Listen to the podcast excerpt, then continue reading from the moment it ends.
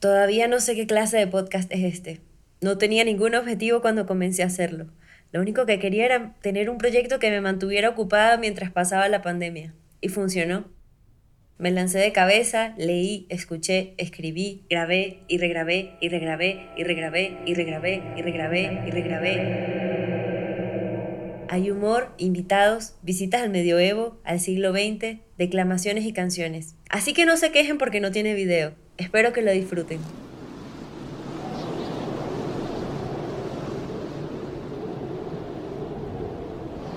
Ahora que estamos frente al abismo de lo desconocido y que el mundo dejó de tener sentido, quise hacer este episodio sobre cómo la creatividad nos aleja de la muerte.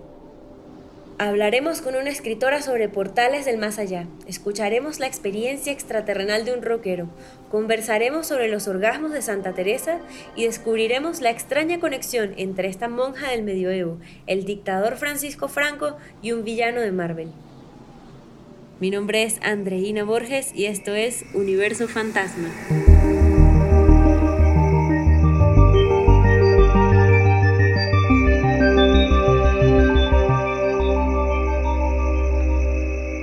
Teresa de Ávila fue una escritora española que sabía un par de cosas sobre abismos, tal vez porque vivió durante uno de los momentos más oscuros de la historia, la Inquisición española.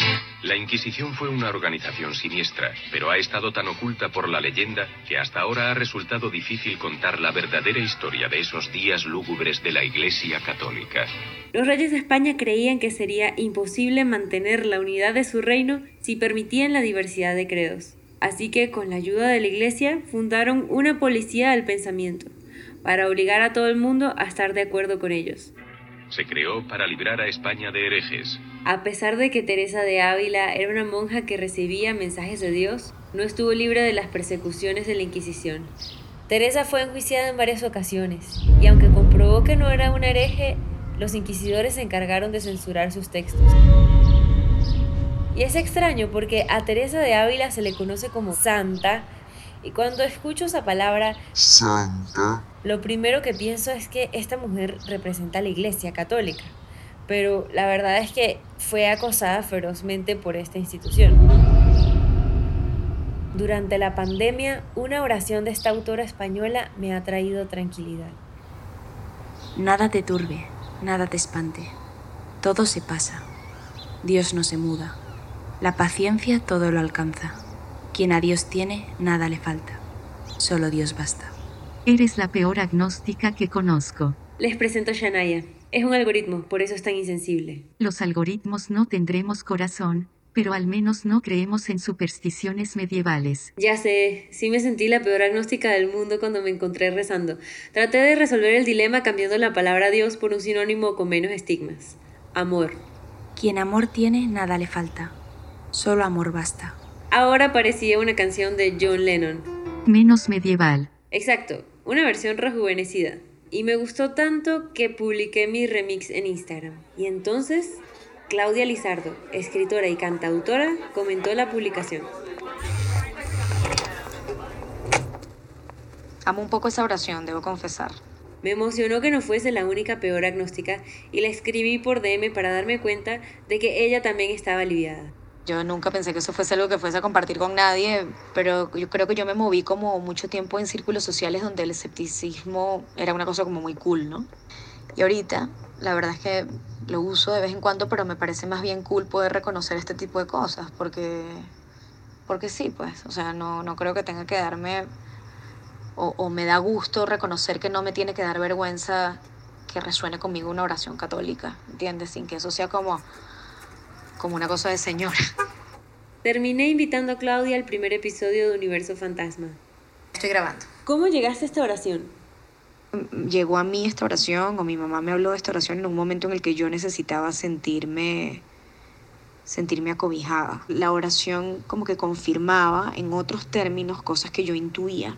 ¿Y no te da como grima que diga tantas veces Dios? Esa pequeña, mm, no rechazo, pero quizás esa pequeña aversión que de repente pueden desarrollar algunas personas por haber estado como, estado como expuestas de manera demasiado constante con la religión, pues yo no la tuve, mi acercamiento fue muy al tema, al tema religioso y al tema espiritual ha sido como muy, muy, muy distinto, este, muy sui generis, muy de mi familia. Ajá, pero entonces, ¿cómo te relacionas tú con algo tan religioso? Son palabras, finalmente, palabras que están cargadas de significados y que a mí lo que pasa es que me dieron mucha tranquilidad. Y de nuevo, si yo me pongo como a pensar demasiado en las palabras y en el significado de, bueno, nada te turbe, bueno, no, obviamente, hay cosas que te van a turbar. Es decir, si yo, si yo entro demasiado en la racionalización de eso, pierdo un poco el vínculo. Es la sensación que me genera más eh, la oración, ¿no? Fuese de Santa Teresa, fuese de Marilyn Manson, fuese de lo que sea. Ok, y entonces, ¿cuál es la idea que tú tienes de Dios? Yo creo que es la certeza, eh, una certeza que va mucho más allá de lo que yo te puedo explicar, además con palabras, porque es que eso también es difícil, pero es una certeza de, de, una especie de conexión que existe con algo que es más grande que uno. Una sensación que me embarga, o sea, cosas que me ocurren en el cotidiano, sensaciones, es muy sensorial. Esas sensaciones que describe Claudia me hicieron pensar en una escultura de Bernini que se llama El éxtasis de Santa Teresa. En la escultura se ve a Santa Teresa con cara de placer absoluto y frente a ella hay un ángel sonriente. Pero como esta es una escultura católica, obviamente hay sufrimiento. El ángel con sonrisa de niño está a punto de atravesarle el corazón con una flecha. Teresa de Ávila escribió sobre este encuentro en su autobiografía. Veíale en las manos un dardo de oro largo, y al fin del hierro me parecía tener un poco de fuego. Este me parecía meter por el corazón algunas veces y me llegaba a las entrañas. Al sacarle me parecía que las llevaba consigo y me dejaba toda abrasada en amor grande de Dios. Ese ángel me recuerda a Cupido. Sí, y cuando lees la autobiografía de Teresa, eso es lo que encuentras, los síntomas de un enamoramiento. Los días que duraba esto, andaba como embobada. No quisiera ver ni hablar, sino abrazarme con mi pena, que para mí era mayor gloria. O sea que en la escultura de Bernini, Santa Teresa sí estaba teniendo un orgasmo. Un orgasmo místico, cosa que suena imposible porque se supone que las monjas y los curas no pueden tocarse sus partes, pero aparentemente hay curas que creen que sí pueden tocar las partes de los demás, como veremos en el próximo sketch. Con ustedes, el muslo divino.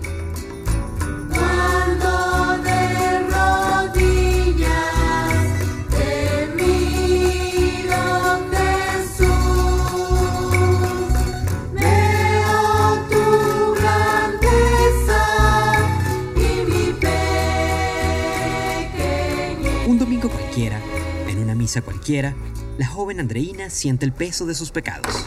Parece que los confesionarios están cerrados, pero... A lo lejos, Andreina localiza a un cura sentado en una banca. Se acerca a él para pedirle confesión. Ave María Purísima. Sin pecado concebida.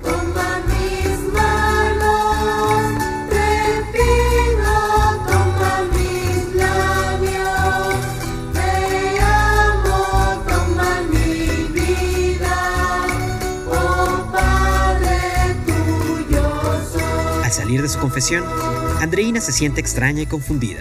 Ese cura me sobó el muslo mientras me confesaba. Dios, ¿me estás pidiendo mi muslo? Sí.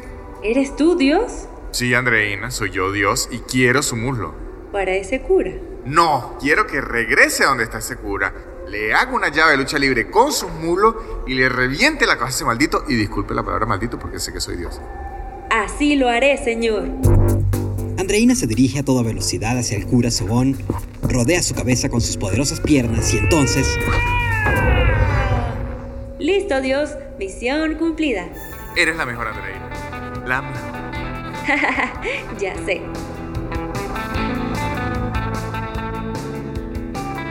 Una bella historia dedicada al cura que me sobó el muslo en una iglesia en San Cristóbal. Gracias a Chucho y a Víctor por prestarme sus voces y a Shanaya por interpretar de forma extraordinaria al cura. Déjenme a solas con sus niños. Pórtate bien. Regresemos al tema. Habíamos dicho que a Teresa de Ávila le flecharon el corazón y al principio pensé que quizás Teresa estaba enamorada de alguien en secreto, a los Sor Juan Inés, pero me puse a investigar y resulta que existe algo que se llama erotismo místico. Aunque la mayoría de nosotros relaciona la palabra erotismo con algo pornográfico, el erotismo es todo aquello que sustituye el aislamiento del ser por un sentimiento de continuidad, de comunión con el universo. El erotismo es lo que permite que echemos un vistazo al abismo y que en lugar de sentirnos aplastados por nuestra futilidad, experimentemos una chispa de eternidad. Y es casi una experiencia religiosa, sentir que resucito si me tocas, subir al firmamento prendido de tu cuerpo, es una experiencia religiosa. La canción que Shania acaba de cantar habla sobre el erotismo de los cuerpos, pero también existe el erotismo del corazón y el erotismo de lo sagrado. Octavio Paz escribió sobre las experiencias eróticas en su libro La lanza y la lira. El hombre es un ser que se asombra. Al asombrarse poetiza, ama, diviniza. Ninguna de estas experiencias es pura. En todas ellas aparecen los mismos elementos, sin que pueda decirse que uno es anterior a los otros. Eso explica por qué cuando le pregunté a Claudia cómo era su proceso creativo, sus descripciones parecían las de una mística. Las canciones que yo he podido hacer, que yo he logrado como consumar, no son cosas que yo decida. Tengo una, como un canal de ideas que, que se comunican con imágenes. Entonces es en ese canal que ocurre esta experiencia como medio mística. Y mi aproximación para componer, pues, es, es, es directamente en vínculo con ese regalo. Yo no, yo no siento que lo controle.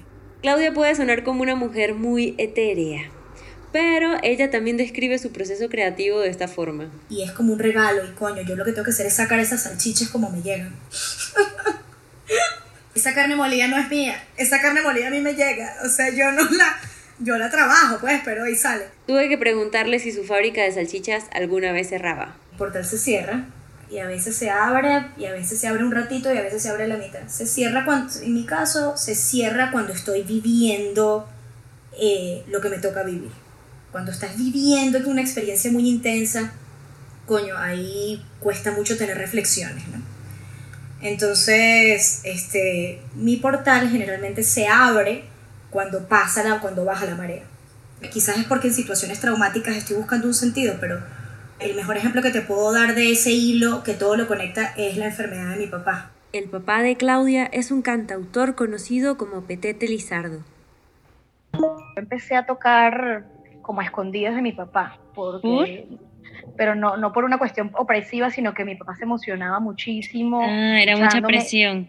Y era demasiada presión emocional. y finalmente es muy raro porque yo empecé a tocar eh, después de que mi papá, mi papá sufrió un accidente que lo dejó sin la posibilidad de cantar y tocar. Y yo empecé a hacer, empecé como a aparecer, digamos, en la escena cuando él ya no estaba. Teresa de Ávila escribió sobre estas situaciones. Con el golpe fui herida, y aunque la herida es mortal, y es un dolor sin igual, es muerte que causa vida. Si mata, ¿cómo da vida? Y si vida, ¿cómo muere? El mismo año en que el papá de Claudia dejó de cantar, ella formó una banda junto a Juan Olmedillo. El dúo se llama La Pequeña Revancha. Ven, te invito a descansar, que son horas que están en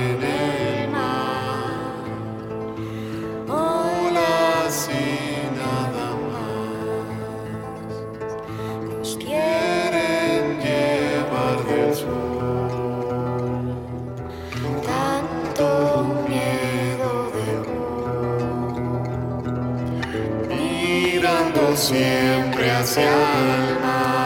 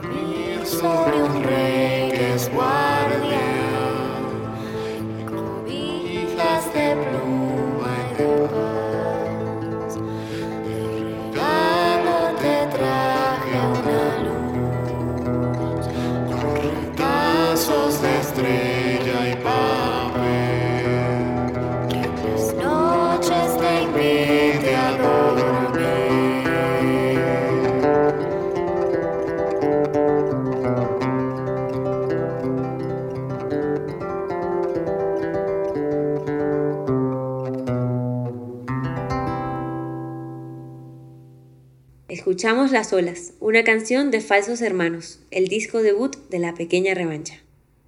Claudia no fue la única que enfrentó momentos oscuros antes de formar La Pequeña Revancha. Primero, antes que nada, gracias por lo de Chamo. Ese es Juan Olmedillo, quien antes de formar La Pequeña Revancha con Claudia, se hizo famoso por ser el vocalista de Los Mentas, una banda de rock que le canta a los borrachos. Hoy voy a inventarme mi propia religión. Que ya existen no hay ninguna opción. Sin pequeños hombrecitos de corazón. Sin Jesús sangrando, clavado en la cruz. Mi religión es mi congregación. Religión. No sé si lo notaron, pero entre La Pequeña Revancha y Los Mentas hay una diferencia abismal.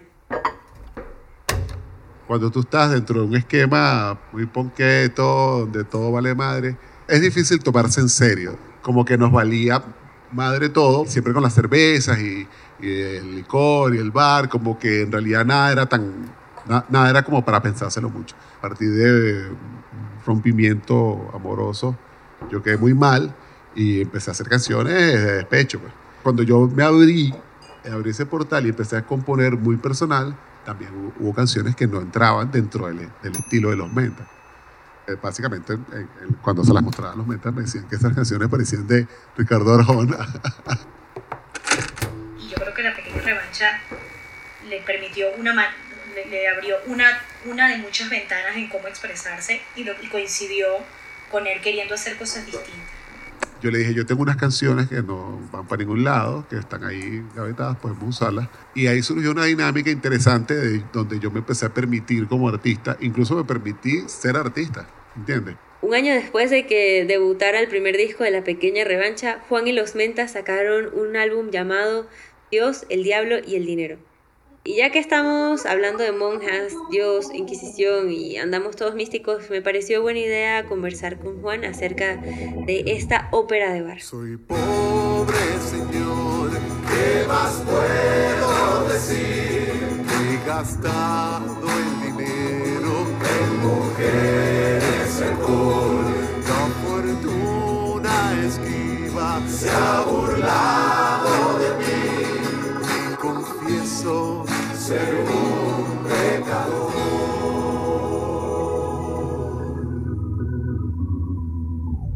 Este disco, Dios, el Diablo y el Dinero, es una historia y una mofa a toda la búsqueda del éxito a través de algo, ¿no? Dios en este caso es como un poco la representación de la suerte, ¿no? Porque hay mucha gente que, que dice que le va mal en la vida porque tiene mala suerte. Parafraseando Carl Jung, pionero del psicoanálisis, lo que muchos consideran que es el destino en realidad es una ruta trazada por todas las cosas que no hemos hecho conscientes. El famoso piloto automático. Exacto. Y lo que me parece brillante de Dios, el Diablo y el Dinero es que nos deja ver la historia de un personaje que es un inconsciente en todos los sentidos. Tenemos un personaje que se llama Julián Patenelsuelo. Este personaje accede al, al, al éxito a través de una fórmula que le cayó del cielo literalmente, porque incluso hay una descripción de cómo el papel baja del cielo. Arriba entre las nubes se ha abierto un agujero, un trozo de papel bajando desde el cielo. Hay algo en el escrito, en extraño dialecto, la fórmula del éxito desafiando al intelecto. No tenía la sabiduría para hacer eso ni de broma, es un, pedazo bruto. Entonces, por supuesto, esa fórmula no podía ser sino un trago, ¿no? Al fin y al cabo, los, los mentas tienen es eso, ¿no? Es, un, es una banda de bar. Y, y el cóctel eh, le- le- a él le da como un éxito increíble. Él empieza como a crecer demasiado el éxito se le, se le asegura a través de, de unos personajes que aparecen, que eh, hay una canción que se llama Los Inversionistas, Por tu fórmula secreta Eric Fromm describió a Dios como el bien más deseado por una persona. Y en este disco los mentas nos dejan saber cuál es el bien más deseado por el protagonista. El dinero es lo único que quiero. Pero la situación se hace inmanejable para Julián Pata en el suelo. él pierde un poco la cabeza porque al, al fin y al cabo las tentaciones El hombre piensa con el pene y también con la panza. En el momento en el que tú cedes esa conexión que tienes como con el universo, este, se la relegas a, a terceros, a una institución o a la señora que escribe horóscopos o a la religión o a Dios. o a la religión, te vuelves un esclavo y ahí comienza la mala suerte justamente, ¿no? Exactamente, porque es una muleta.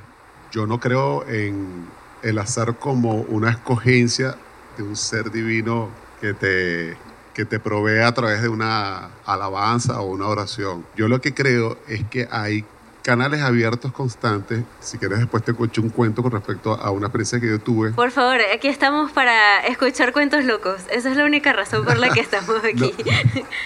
Sí, porque, porque durante mucho tiempo yo mantuve mi posición con que yo no creía en nada, ¿no?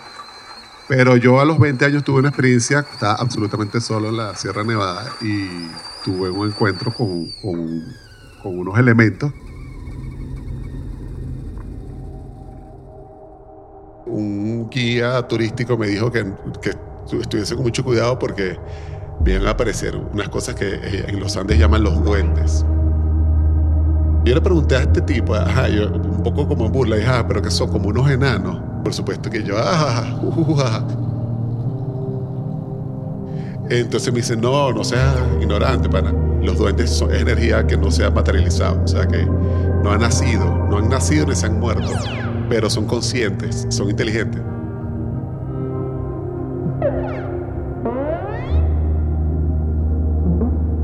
Ellos forman parte de la montaña y la montaña como una gran pila de energía absorbe energía de todo, expulsa energía y absorbe energía, es como cíclico, ¿no?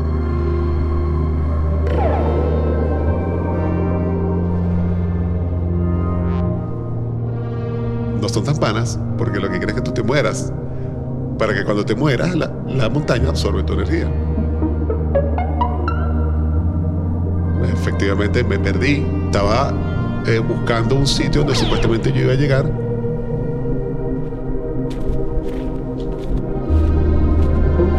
No llegaba, no llegaba, se empezó a hacer de noche. Se puso la neblina cerradita, cerradita, que, o sea, ponía las manos al frente y no las veía. Se veía todo blanco. Sería como las 6 de la tarde. Y, y empezaron a hablarme los duendes. Te espantan. Pero no dicen palabras, dicen como...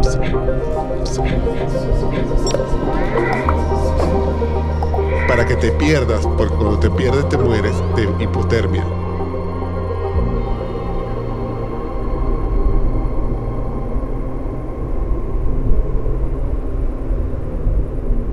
Estuvo a punto de morir de hipotermia en los Andes venezolanos. Estar tan cerca de la muerte puede regresar a una persona a la vida. Así le sucedió a Teresa de Ávila, que a los 27 años fue declarada muerta, pasó cuatro días sin responder y cuando ya estaban en su funeral volvió en sí y pidió que la llevaran de vuelta al convento. Al llegar para mí la hora de rendir la vida ante el Altísimo y comparecer ante su inapelable juicio, Esa es la voz de Carlos Arias Navarro, presidente de gobierno de la Junta Franquista. Estamos en 1975 y Arias Navarro lee en cadena nacional el último mensaje del dictador Francisco Franco. no olvidéis que los enemigos de España y de la civilización cristiana están alerta Franco dedicó gran parte de su mensaje final a sus enemigos y obviamente al sentimentalismo patriótico. para gritar juntos por última vez en los umbrales de mi muerte, arriba España, viva España.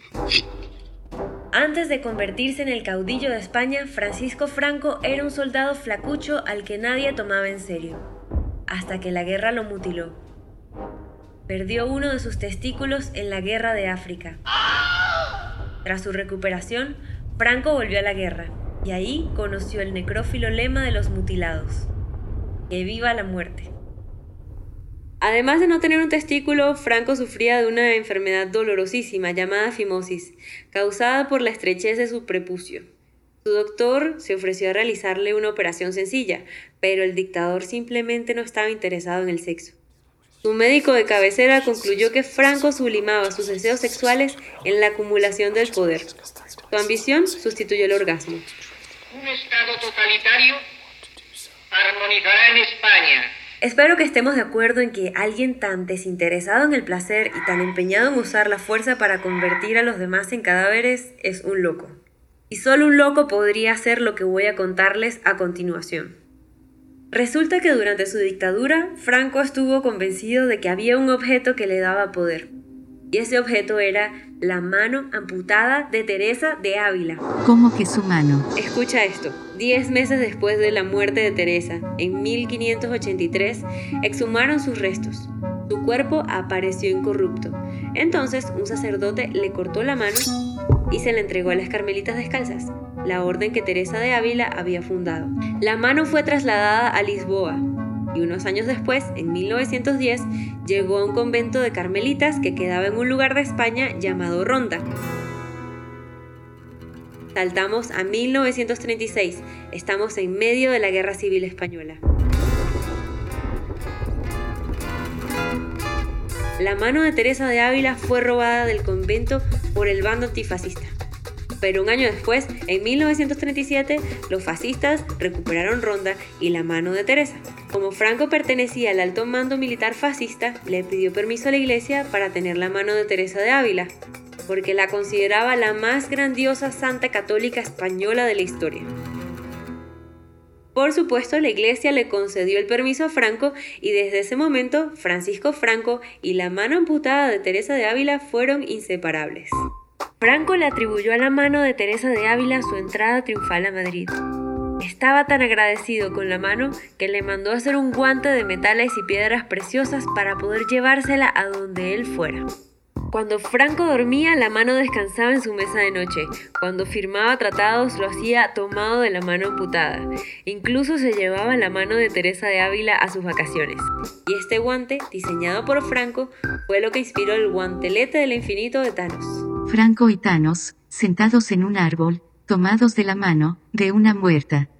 Creyendo que el poder robado le ayudaría a multiplicar mutilados, Franco usó como amuleto la mano de una escritora que, sí, en teoría fue tocada por la fuerza de Dios, pero que realmente trascendió la vida a través de su obra.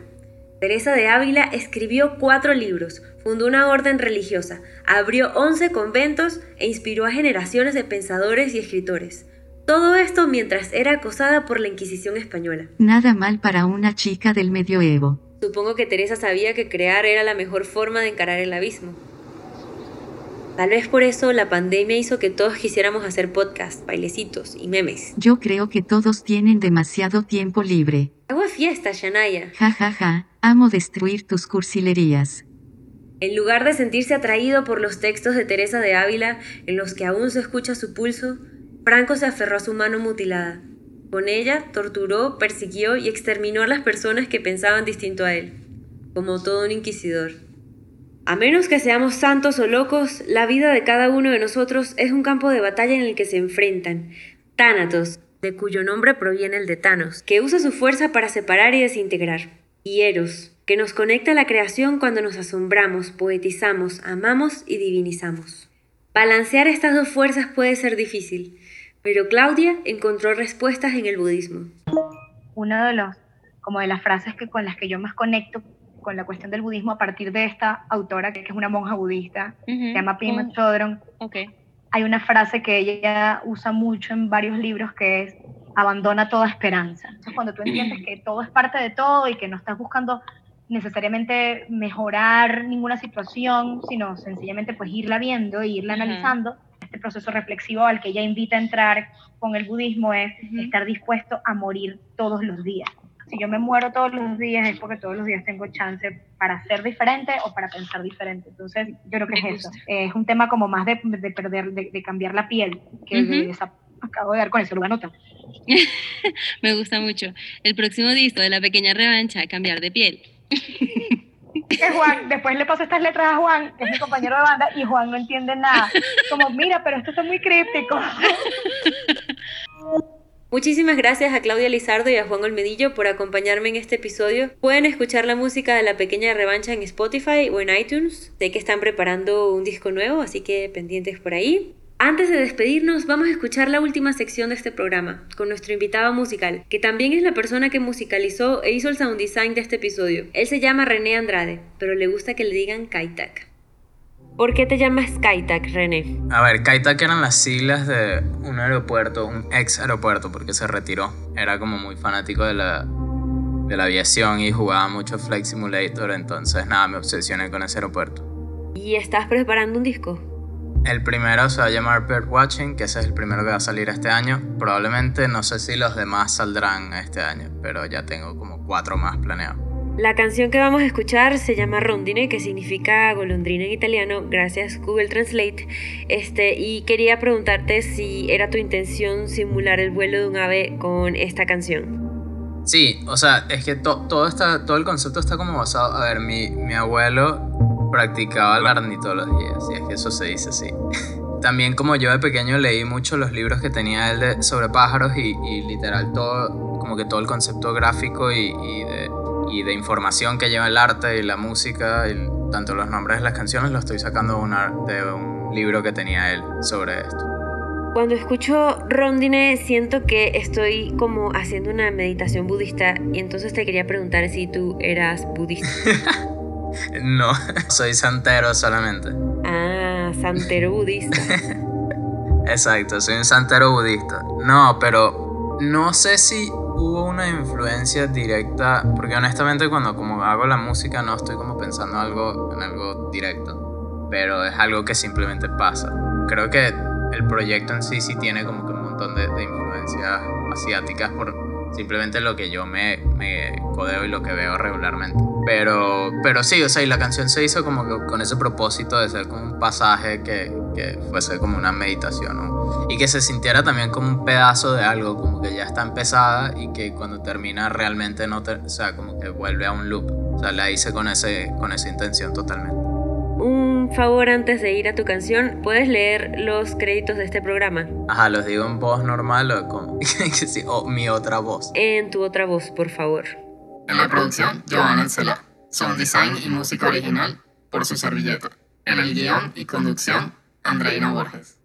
Y agradecimientos muy especiales a María Monreal, que interpretó a Teresa de Ávila, a Jaime Muñoz de Baena, que leyó las palabras de Octavio Paz, a Víctor Medina y a Chucho Roldán por darle comedia a este programa. Y no olviden suscribirse a nuestro canal de YouTube y de Spotify, ambos llamados Universo Fantasma. También pueden visitar nuestra página universofantasma.com para suscribirse a nuestro newsletter, recibir artículos y enterarse de cuándo salen programas nuevos.